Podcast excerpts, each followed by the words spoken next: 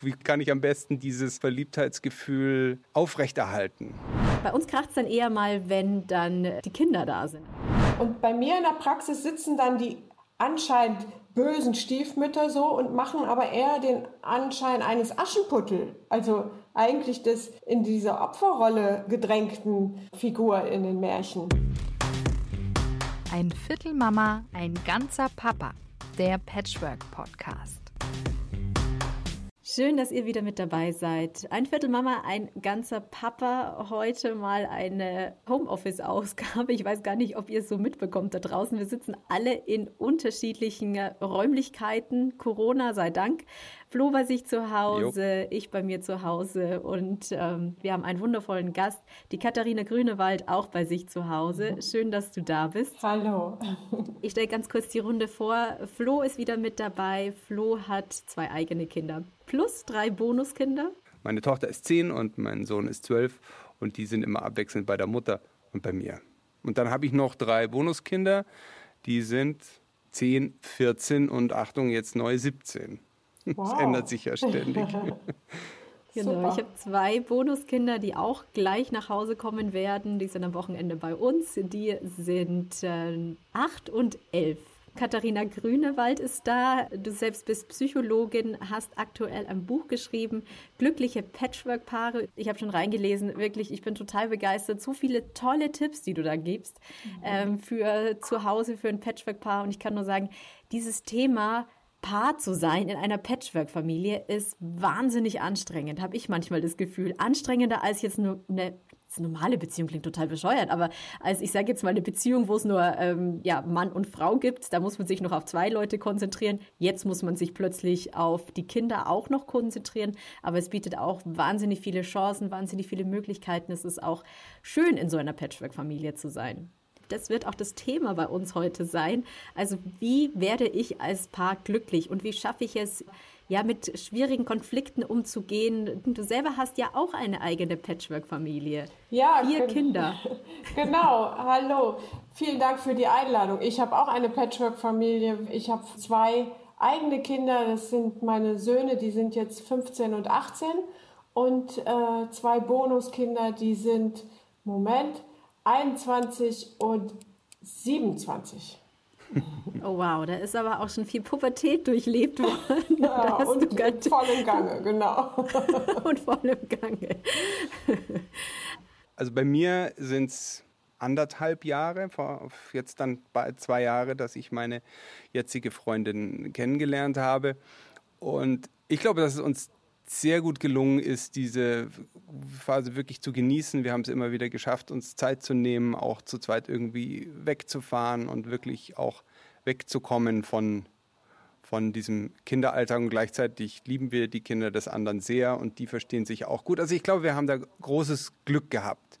Jetzt mhm. kennen wir uns dann bald zwei Jahre und jetzt gibt es natürlich schon immer wieder doch auch Konflikte. Man kennt sich einfach besser, gewisse äh, Muster schleifen sich auch ein. Es gibt immer wieder ähnliche Punkte, wo man äh, logischerweise äh, irgendwie aneinander stößt.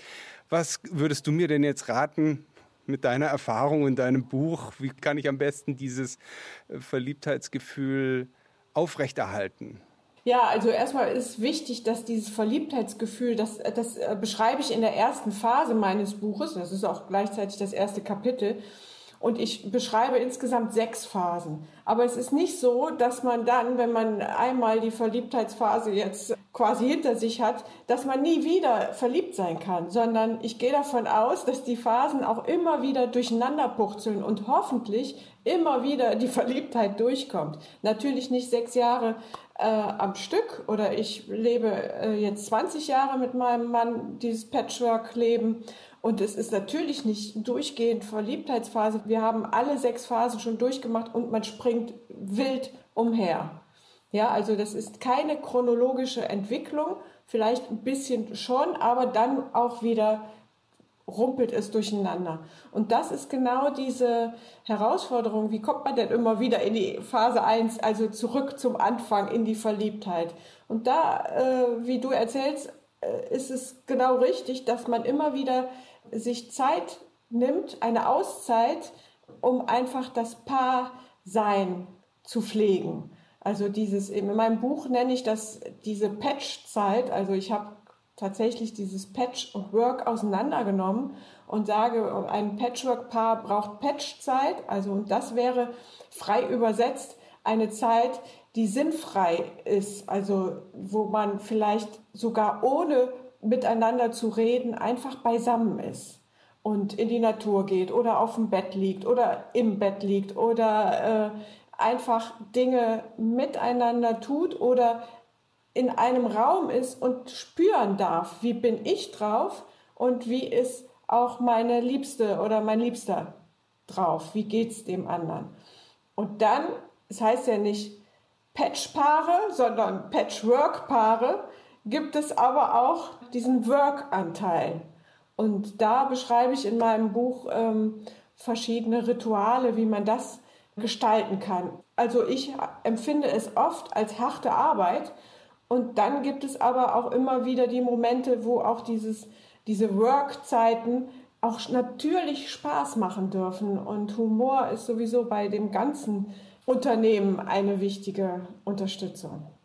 Vielleicht beleuchten wir ganz kurz die sechs Phasen. Wie gliedern die sich auf? Wir fangen an mit dem Verliebtsein, ne? Ja, genau. Das ist die erste Phase, das Verliebtsein und parallel vielleicht noch äh, die Installation eines Hin und Hers von Mama und Papa oder aber auch in vielen Fällen tatsächlich eine, eine Parallelität von einerseits verliebt sein und Schmetterlinge im Bauch haben und andererseits absolute Gewitterwolken und äh, emotional echt stressiger Trennungskrieg oftmals, ja. Also das ist genau das, was oftmals nebenher läuft. In der zweiten Phase ist es so, dass der Alltag immer mehr in den Vordergrund rutscht und man merkt, ja, also ähm, das, was ich eigentlich gerne für meinen Liebsten tue, also wenn ich von mir ausgehe, natürlich habe ich gerne meinen Yogakurs verlegt, äh, geguckt, dass ich meine Arbeitszeiten an seine Kinderzeiten anpasse, so dass wir möglichst viel Zeit haben.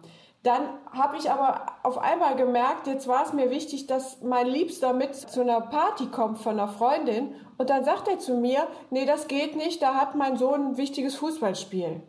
Und dann, spätestens dann kommt sowas, so ein Zweifel auf, oftmals, bewege ich mich eigentlich zu sehr mit ihm? Was ist eigentlich mit mir? Welche Berechtigung haben meine Bedürfnisse? Und dann ist es eigentlich so, dann kommt diese Liebesbeziehung in Ungleichgewicht. Und das sind so diese Anfänge, wo man einfach bestenfalls gucken kann, äh, wo stehen, welche Situationen haben wir, welche Möglichkeiten haben wir, wie bleiben wir auf Augenhöhe oder im Gleichgewicht, ohne jetzt diese Liebe direkt in Frage zu stellen, weil da schließt sich ganz automatisch so eine Frage mit an, liebe ich ihn jetzt mehr als er mich? Wie wichtig ist, bin ich ihm und so weiter, ja? Das sind so die ersten Fallen, in die man reinrutschen kann nach der Verliebtheitsphase, wo etwas aus dem Gleichgewicht gelangt. Also nehmen wir mal an, man würde sich jetzt an diesem Punkt befinden. Was kann man denn dann machen?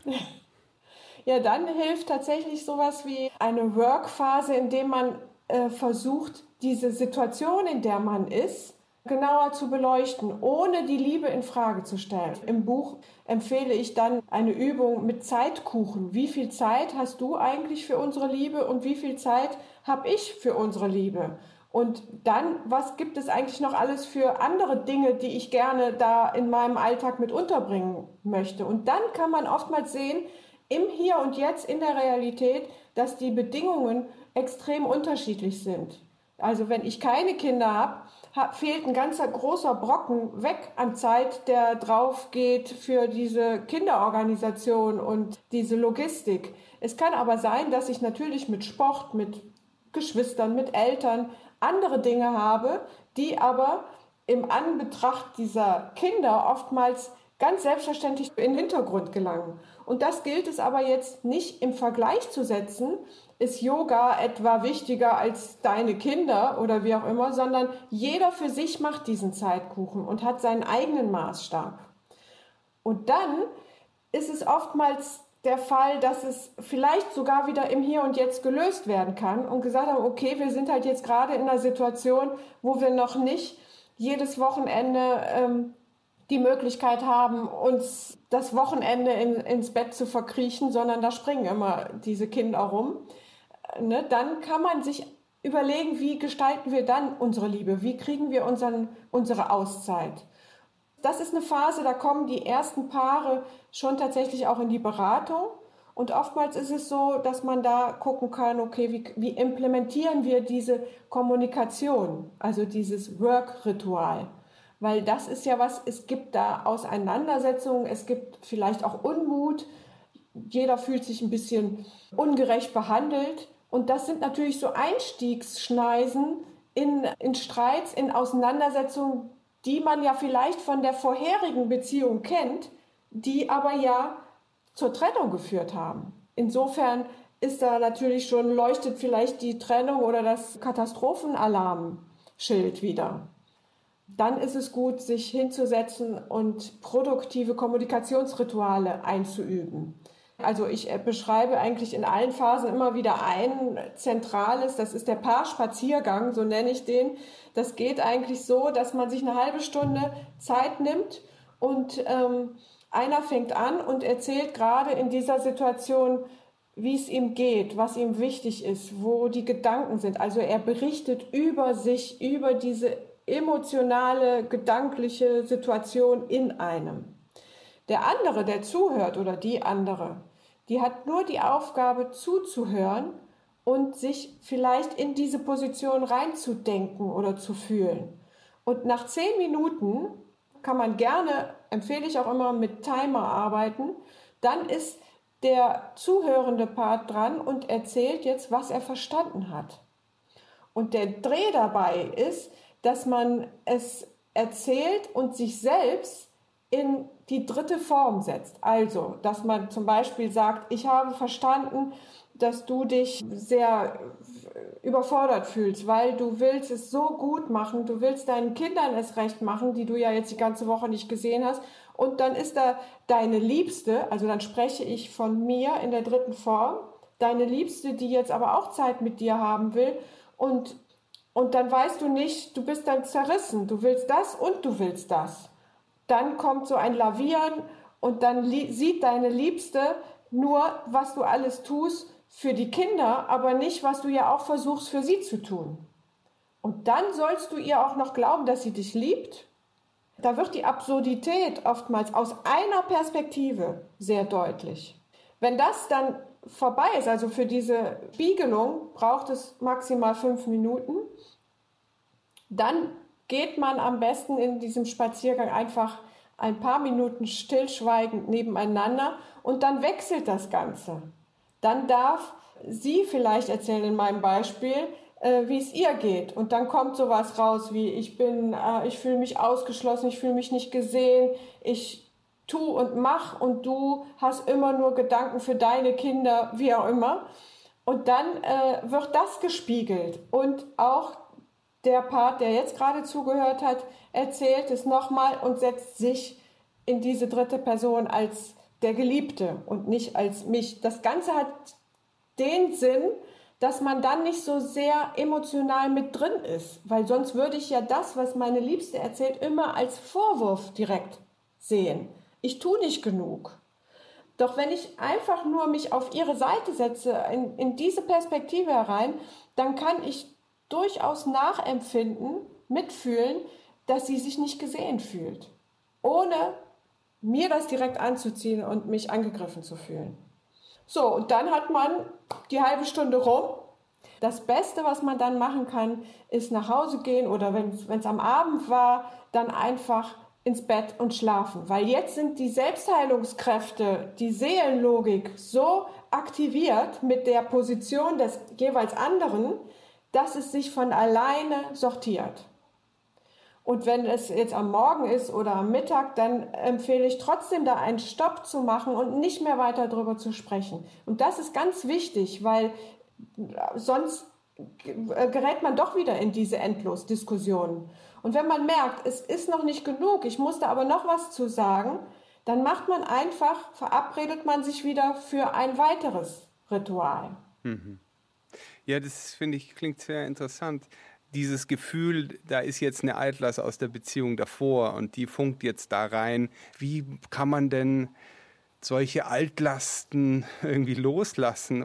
Ja, also ich meine, das ist was, da sind wir jetzt schon in der dritten Phase, wenn man merkt, okay, es ist jetzt nicht mehr im Hier und Jetzt so einfach zu lösen, sondern da werden äh, bewusste oder unbewusste Muster eigentlich oft deutlich, die man schon aus der ersten Ehe oder Beziehung kennt. Oftmals sind das auch Dinge, die von noch früher kommen, also die man vielleicht sogar schon ähm, aus der Kindheit noch kennt. Da ist die Verstrickungsgefahr natürlich super groß. So nenne ich das. Also das, da wird so ein, so ein Wollknäuel quasi zusammen verstrickt, aber man weiß gar nicht mehr, liegt das jetzt eigentlich an meiner Aktion oder war es eine Reaktion? Worauf eigentlich? Ja, also da kommen ja jetzt die Kinder alle mit rein in dieses Wollknäuel und die Ex-Partner ja auch noch in der Regel, die da irgendwie noch Anteile haben. Und da ähm, beschreibe ich eigentlich, dass man äh, als Paar in so einen Prozess gehen kann, wo man diesen Teufelskreis oder dieses, diese Verstrickungsgeschichte auseinander nimmt und, dem nochmal auf Spur geht. Der erste Schritt ist immer, es bewusst wahrzunehmen, in welchen Situationen passiert eigentlich, dass wir uns streiten oder dass wir uns so ungerecht behandelt fühlen. Und dann kann man quasi, leite ich es an, dass man so ein Drehbuch schreibt. Also Paare, die zu mir kommen, die kommen eigentlich nicht, weil sie so, ein, so, eine Eskalationsschleife nur einmal erlebt haben, sondern da braucht es den anderen eigentlich nicht mehr für, sondern man weiß eigentlich, was die andere oder der andere sagt und wie es sich dann entwickelt. Bis man auf einmal an einem Punkt ist, wo man denkt, boah, ist der doof und soll ich mich nicht wieder trennen oder was, ne, jetzt habe ich den gleichen Mist wie vorher. Ja, also das sind so diese typischen äh, Eskalationsschleifen. Also ich beschreibe das als eine schöne Gelegenheit, sich wirklich noch mal tiefer kennenzulernen. Ja, also was bringst du für ein Muster mit? Was bringt das, äh, also was bringt das Ich für ein Muster mit? Was das Du? Und was brauchen wir jetzt in unserer neuen Wir-Gestalt, eigentlich für Kapazität, für Räume, für Bedingungen, damit wir diese Muster irgendwie platzieren, damit die erstmal sein dürfen. Wenn ich das jetzt mal aufgreife, dieses äh, Beispiel von dir, dieses Gefühl, ich werde immer vereinnahmt. Es gibt immer jemanden, die bestimmt über mich und die hat Erwartungen und ich schaffe es nicht, in meinen Flow zu kommen. Ja, wenn, wenn man jetzt sozusagen sagt, okay, ich, mein Flow, der beinhaltet dich doch, weil ich will doch auch die Liebe mit dir. Ich habe nur einen anderen Rhythmus oder ein anderes zeitliches Bedürfnis oder wie auch immer, dann ist das sowas, wo man merkt, da, da läuft es schief, weil ich gar nicht meinen Flow richtig deutlich machen kann und es nicht hinbekomme, ihn mit deiner Vorstellung zu synchronisieren, so dass wir uns auf einer Erwachsenenebene, so nenne ich das, ähm, treffen, wo wir gemeinsam entscheiden können, wann haben wir unsere Liebeszeit und wann macht jeder das, was er machen muss oder machen will, außer der Reihe, wie auch immer, ja? Das ist ja auch immer so ein wichtiger Punkt, so die Zeit auch für sich selber auch genau. noch zu haben. Genau. Weil man hat ja nicht nur die Familie, man hat nicht nur das Paar, sondern ähm, ich selber muss ja auch irgendwo bestehen können. Und das merke ich auch immer ganz deutlich, da so diesen Weg durchzufinden und wann mache ich was, als, ja, und mache das als Familienunternehmung und bin dann ich auch dabei. Wo lasse ich dann den Papa mit den Kindern alleine machen? Mhm. Wo nehme ich mich raus und sage, hey, ich treffe mich heute Abend mit einer Freundin? Boah, ich habe manchmal das Gefühl, es ist auch so ein bisschen so wie ein Eiertanz, ähm, um keinen irgendwie auf den Schlips zu treten. Und dann sagt man mal, ich mache was mit der Freundin, dann, dann, kommt gleich wieder, ja, ja, aber du willst immer alles zusammen machen. Ähm, nee, auch nicht. Ähm, mhm. ja, das ist wirklich mhm. ganz schön schwierig, da den Weg durchzufinden. Ne? Ja, das zeigt nämlich, wenn es zu eng wird, also wenn nicht genügend Berechtigung dafür da ist, dass du dich mit deinen Freundinnen treffen kannst und an dem Wochenende auch noch eine tolle Familienaktion machen möchtest. Ja, also das heißt, dann, dann kommt man schnell in ein Entweder oder. Also was willst du jetzt? Willst du was mit der Familie machen oder mit deiner Freundin? Ja, ich will beides. ja, wenn man das akzeptiert, könnte man jetzt leicht sagen, ist es eigentlich nur noch eine logistische, äh, organisatorische Sache. Wie kriegen wir alles unter einen Hut? dann kann es sein, dass die einzelnen Stationen, also jetzt was mit der Familie machen, dass es nicht ein Campingaufenthalt wird mit Übernachtung, sondern dass es vielleicht sogar nur mal an einem Wochenende eine gemeinsame Mahlzeit ist, weil ich am Abend noch meine Freundin treffe. Ja? Also es ist dann beides möglich, nur die einzelnen Teile, die Puzzleteile, so nenne ich das dann auch, die werden ein wenig kleiner. Genau, das ist dieser Puzzleprozess in der Wir-Gestalt. So, das ist aber dann auch schon die vierte Phase, ja, wo man überlegt, welche Luftschlösser haben wir eigentlich, was wollen wir eigentlich in unserem Leben? Wie macht man jetzt den Alltag oder die Zukunft mit fünf Kindern? Ja, also das ist ja erstmal, wie soll das denn aussehen? Und da hat jeder, also in dem Paar, eine bestimmte Vorstellung. Ob bewusst oder unbewusst. Und die gilt es erstmal kennenzulernen, ohne dass man direkt nach Kompromissen sucht. Das ist oft der Fehler, dass man sagt, okay, ich weiß, dir ist Yoga wichtig, also äh, planen wir jetzt immer ein, dass du freitagsabends Zeit hast für dein Yoga, aber dann musst du eigentlich auch zufrieden sein und glücklich sein. Das macht, baue ich dir rein, aber dafür bist du dann montags bis donnerstags bitte schön abends immer zu Hause. Ja, also das, das äh, wäre dann sowas, wo ich streng mich doch an, es dir gut, für dich gut zu machen und jetzt sagst du auch noch, das reicht nicht. Also ist es irgendwann eigentlich mal gut? Ja, also dann kommt man wieder in diese Eskalationsschleifen. Und insofern rate ich dazu, dass jeder erstmal ein Bild entwirft, ein Luftschloss entwirft, so wie man es sich selbst erträumt. Also das hat nichts mit der Realität vielleicht zu tun. Da kommt manchmal auch einfach raus, dass es nicht nur fünf Kinder sind, sondern sieben. Ja, also dann heißt es aber nicht, dass es jetzt unbedingt sofort weitere Kinder geben muss, sondern dem kann man dann auf Spur gehen. Was bedeutet das eigentlich? Wieso sehe ich uns immer mit sieben Kindern? Ja, also und dann wird es richtig spannend. Ich finde immer, es ist so eine Chance zur Persönlichkeitsentwicklung. Und man hat so ein Persönlichkeitscoaching mit so einer Patchwork-Familie. Und das, wenn man will, ein Leben lang, jeden Tag kostenlos. das ist eine sehr schöne Ansicht. Man lernt sehr viel, man lernt sehr viel über sich und ähm, auch über die anderen und über die einzelnen Verhaltensweisen. Wo wir immer so ein bisschen haken ist, ähm, wir funktionieren gut und wir schaffen uns auch immer diese Luftschlösser. Wir fahren weg, einmal im Jahr, drei Wochen. Hat nicht immer geklappt, aber ist so unsere Idealbedingung. Um die Paarzeit zu haben, wir reisen unfassbar gerne reisen auch mal mit den Kindern, aber reisen auch alleine. Mhm. Und da schaffen wir es oft immer wieder in Phase 1 zurückzukommen, auch diese Verliebtheit zu haben. Wir funktionieren auch sehr, sehr gut alleine. Bei uns kracht es dann eher mal, wenn dann die Kinder da sind. Da habe ich immer das Gefühl, da fahren wir nicht auf Spur, dann fährt da eine links, der andere rechts. Wir funktionieren auch noch irgendwie unterschiedlich, habe ich so das Gefühl. Dann merke ich, kracht es bei uns öfters mal oder wie soll ich sagen, dann ist es auch nicht so harmonisch wie sonst immer. Mhm. Ähm, wie schafft man es da irgendwie auch noch auf Spur zu bleiben? Weil gerade dann will man ja auch, dass es wahnsinnig gut funktioniert. Ne? Ja, ja, aber das ist doch super spannend. Paare, die zu mir kommen, dann ist es sowas wie, dass ich dann zu hören bekomme, Mensch, und dann ist mein Liebster, der, wenn wir alleine sind, immer total fürsorglich ist und auf mich konzentriert und der weiß, was ich mir wünsche und so weiter, der ist völlig präsent. Wenn die Kinder da sind, dann habe ich auf einmal das Gefühl, ich habe ein Kind mehr. Ja, also dann ist er für einmal, dann muss ich auch gucken, dann ist er nur noch am Spielen, dann vergisst er alles. Oder aber genau das Gegenteil, dann habe ich das Gefühl, der mutiert zum Obervater und muss immer nur gucken, dass alles läuft. Oder aber jetzt die andere Seite, dieses vom männlichen Part aus dem Vater, dann habe ich das Gefühl, meine Liebste ist auf einmal ein zickiges, zehnjähriges Mädel, was trotzig und bockig dann sagt, dann halt nicht und abhaut. Ja? Und solche Beschreibungen, die natürlich im Affekt dann als Vorwurf gelten sollen, aber da ist immer ein, ähm, ja, ein wahrer Kern dabei. Und das ist ja so super spannend, dann dem nachzugehen. Also wie kann das denn sein, wenn ich das ernst nehme? Und ähm, ich glaube meinem Partner, wenn der sagt, da bin ich auf einmal wie ein zehn Jahre altes Mädel, was bockig und trotzig weglaufen will.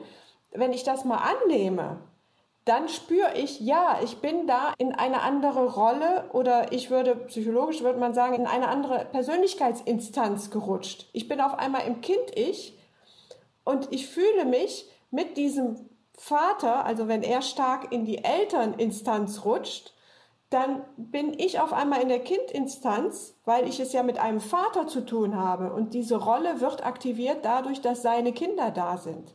Und schon ehe ich mir das überhaupt bewusst machen kann oder vom Kopf her auch gar nicht zugestehe, gehe ich mit den Kindern in Konkurrenz. Und dann bemühe ich mich vielleicht noch jetzt, äh, weil ich ja weiß, ich bin die Erwachsene und natürlich koche ich jetzt und versorge alle. Und dann merke ich, mein Liebster hat überhaupt gar keinen Blick dafür, was ich alles tue, sondern hebt dann diese unverschämten, faulen Kinder auch noch hoch und sagt, du bist meine Prinzessin. Und nicht ich, die ich doch alles tue. Das ist unerträglich. Manchmal. Da spreche ich jetzt aus eigenem Erleben. Ja, ich kann es auch unterschreiben. Es gibt so Momente, da ist es mir auch schon so gegangen, klar. Und da, darin steckt aber wieder auch die Chance zu gucken, okay, was hat mich denn jetzt so in diese Kleinmädchenrolle äh, rutschen lassen? Und wie komme ich da vor allen Dingen wieder raus? Ja, also ein, ein, Kurzweg, den wir wahrscheinlich auch alle kennen, dann fahren wir, also wenn ich denke, boah, der spinnt doch, der, ne, der sagt jetzt noch nicht mal Danke für diese tolle Bolognese-Soße oder was ich da gezaubert habe, dann passiert oftmals, dass ich mit dem inneren Aufzug quasi nach oben fahre, in die Rolle vielleicht sogar der bösen Stiefmutter auf einmal und dann sage, so, und jetzt räumt ihr auf und wenn ihr das nicht tut, dann ist hier jetzt mal Schluss mit lustig, dann raus jetzt oder ich hau ab oder wie auch immer. Also so eine klassische Überreaktion, die aber natürlich richtig verletzend und destruktiv sein kann. Also ich finde es interessant, denn äh, ich glaube, da spielen auch dann klassische Rollenvorstellungen auch eine, eine, große Rolle. Also ich glaube, dass ich als Stief- oder Bonusvater seltener in diese äh, Rolle komme, dass ich so das Gefühl habe, ich tue und mache doch alles und werde nicht wahrgenommen. Ähm, ich, ich, weiß nicht, bei, bei dir, Marian, du kennst das schon, das Gefühl, oder? Oder dass du, dass deine Bedürfnisse nicht wahrgenommen werden. Ich erinnere mich an einen Ausflug zu Ikea, wo dann die Tochter unbedingt noch einen Hotdog wollte und dir ging es total schlecht und du wolltest nur heim. Das war mal ein total griffiges Beispiel, was mir im, im Kopf geblieben ist. Katharina, ich wehre mich immer gegen Geschlechterklischees. Ich mag die gar nicht, aber gibt es da doch dann einfach so klassische Fallen, in die Männer und Frauen reintappen. Und wenn das jetzt, was du gerade beschrieben hast, vielleicht die Frauenfalle wäre, was ist denn dann die Männer- und mhm. Vaterfalle? Das interessiert mich natürlich. Ja, also ich muss echt sagen, dass ich, es gibt da auf jeden Fall typische äh, Fallen. Und äh, wenn ich nur jetzt den kleinen Ausschnitt in meiner Praxis angucke, dann ist das klassische Paar eigentlich, was kommt, ist eine Stiefmutter kinderlos und ein Vater, der schon Kinder hat aus der ersten Beziehung. Genau du, Marian. Also ist das der häufigste Fall? Ja. Also wo dann ja. offenbar wahrscheinlich die Frau, ich sage jetzt mal, vielleicht nicht genügend Verständnis mitbringt, weil sie keine eigenen Kinder hat. Ähm, ja, so würde ich es natürlich nicht ausdrücken, sondern es ist eher so dieses, dass sie also als Stiefmutter sich äh, ausgeschlossen fühlt, nicht gesehen fühlt und selbst jetzt vielleicht sogar erschrocken ist von sich, weil sie merkt, dieses Bild der bösen Stiefmutter, also Stiefmutter ist ja eigentlich gleichbedeutend mit böse, dass sie das sogar fühlt, weil sie auf einmal feststellt, Mensch, ich weiß, dass der Lieblingsjoghurt von meinem Bonussohn Erdbeer ist und ich kaufe extra Kirsch. Ja, also so, solche kleinen Nickeligkeiten, wenn man die dann auf einmal bewusst wahrnimmt, da erschrecken sich ganz viele davon. Und bei mir in der Praxis sitzen dann die anscheinend bösen Stiefmütter so und machen aber eher den Anschein eines Aschenputtel. Also eigentlich des in dieser Opferrolle gedrängten Figur in den Märchen. Das gibt es so bei Männern, also zunehmend, muss ich sagen, also es wird mehr, aber eigentlich sind wir da noch, äh, gebe ich dir vollkommen recht, dass das noch so diese Rollenklischees sind. Also weil für einen Vater, und ich sage jetzt mal Vater und nicht nur Stiefvater, weil dieses Stief davor da gibt es ja eigentlich keine wirklichen Rollenbeschreibungen oder Vorbilder. Insofern orientiert man sich immer an dem Bild der Mutter oder des Vaters. Eine Mutter hat immer noch, auch jetzt in unserer doch so aufgeklärten Gesellschaft, immer noch sehr viel mehr die Verantwortung für alles, was in der Familie geschieht. Die Männer sind dabei, das alles aufzuholen und wollen ja auch mehr.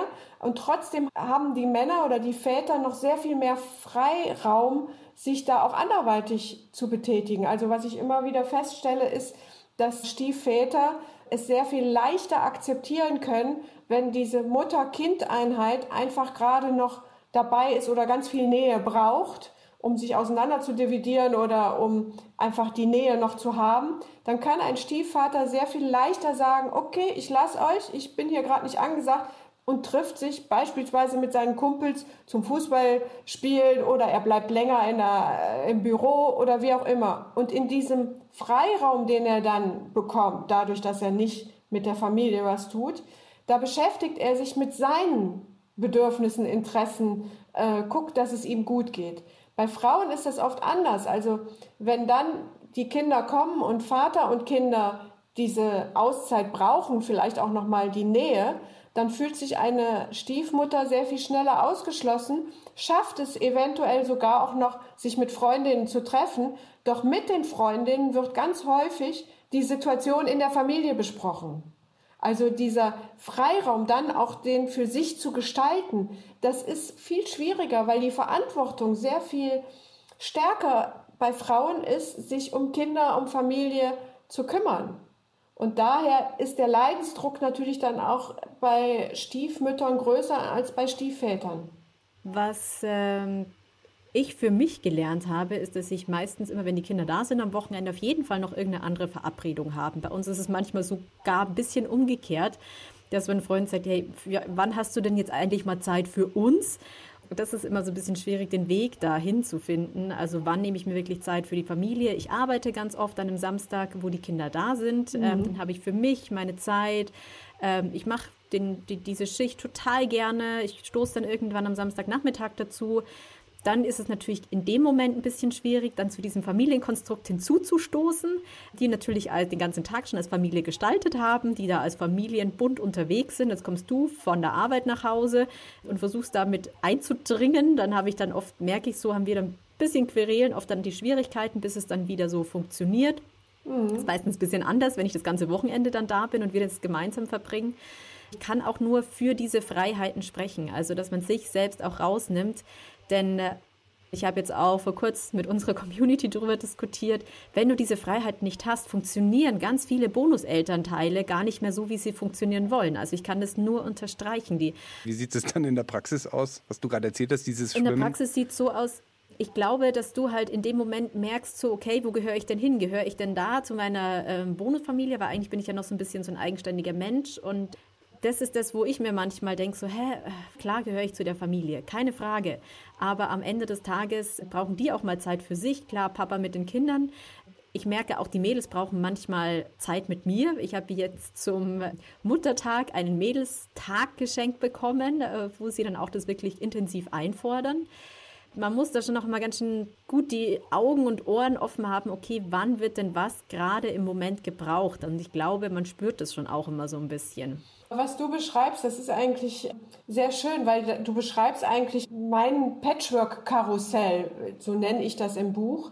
Das ist ein, so ein Bild, was ich eigentlich auch tatsächlich vom Kinderkarussell habe. Also ein Kinderkarussell hat verschiedene Spielstationen. Ja? Die wichtigste Station auf dem Kinderkarussell ist jetzt die Hochzeitskutsche, wenn man diese Analogie verfolgt. D diese Zeit, die das Paar für sich hat.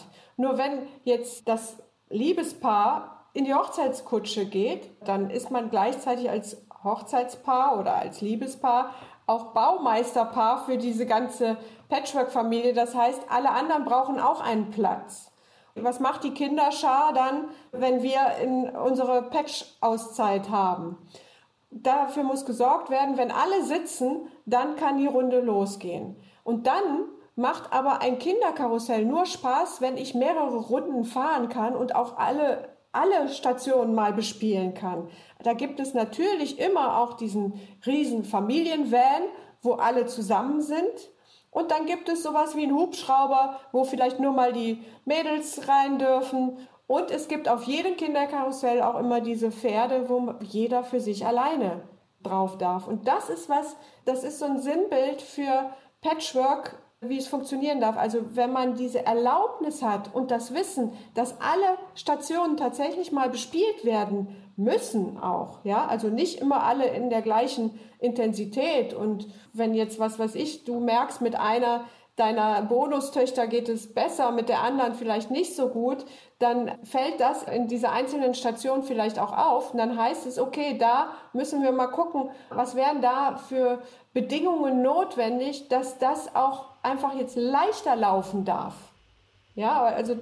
Total. Und ich habe inzwischen gelernt, dass wenn ich jetzt merke, okay, große, kleine Tochter äh, braucht gerade Zeit mit dem Papa, dann überlege ich mir so, okay, jetzt bin ich gerade für mich. Hey, was wollte ich denn jetzt eigentlich heute noch machen? Ach cool, ich wollte noch einen Freund anrufen. Super, ich gehe raus spazieren, rufe meinen Freund an. Oder ich wollte noch einen Brief schreiben. Oder eigentlich muss ich noch was für die Arbeit machen. Und sich selber dann zu sagen, hey, oder, oder was tue ich mir jetzt vielleicht Gutes? Stelle ich mich mhm. jetzt eine mhm. halbe Stunde lang unter die Dusche und bin jetzt mal nur für mich. Also das als Chance sehen und nicht so als, okay, jetzt ähm, stehe ich hier alleine und ähm, keiner will mich. Ja, ja, sondern einfach zu sagen, okay, was mache ich denn jetzt in dieser Zeit für mich? Sehr gut. Also wie kann ich gut für mich sorgen, ohne die Situation gerade zu verändern? Ja, sehr gut. Und es darf auch mal wehtun. Also das möchte ich auch nach draußen gehen.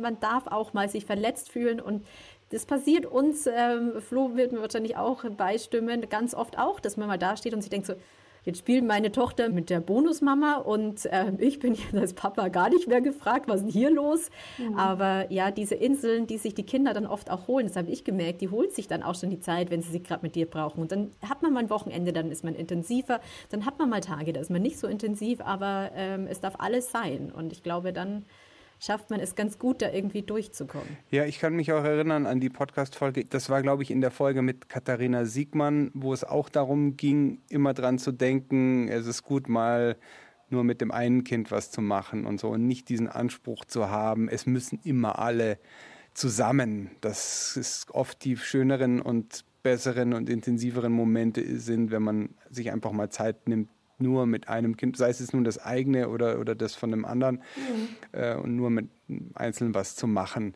Das sind oft die Momente, an die man sich später viel mehr erinnert, als das, wo alle zusammen sind. Oder genau wie du auch sagst, Maria, und dann einfach sagen, ja, okay, also wenn ich jetzt hier gar nicht, wenn ich jetzt hier gar nicht muss, das ist doch auch super, dann habe ich doch jetzt voll gut Zeit zu telefonieren.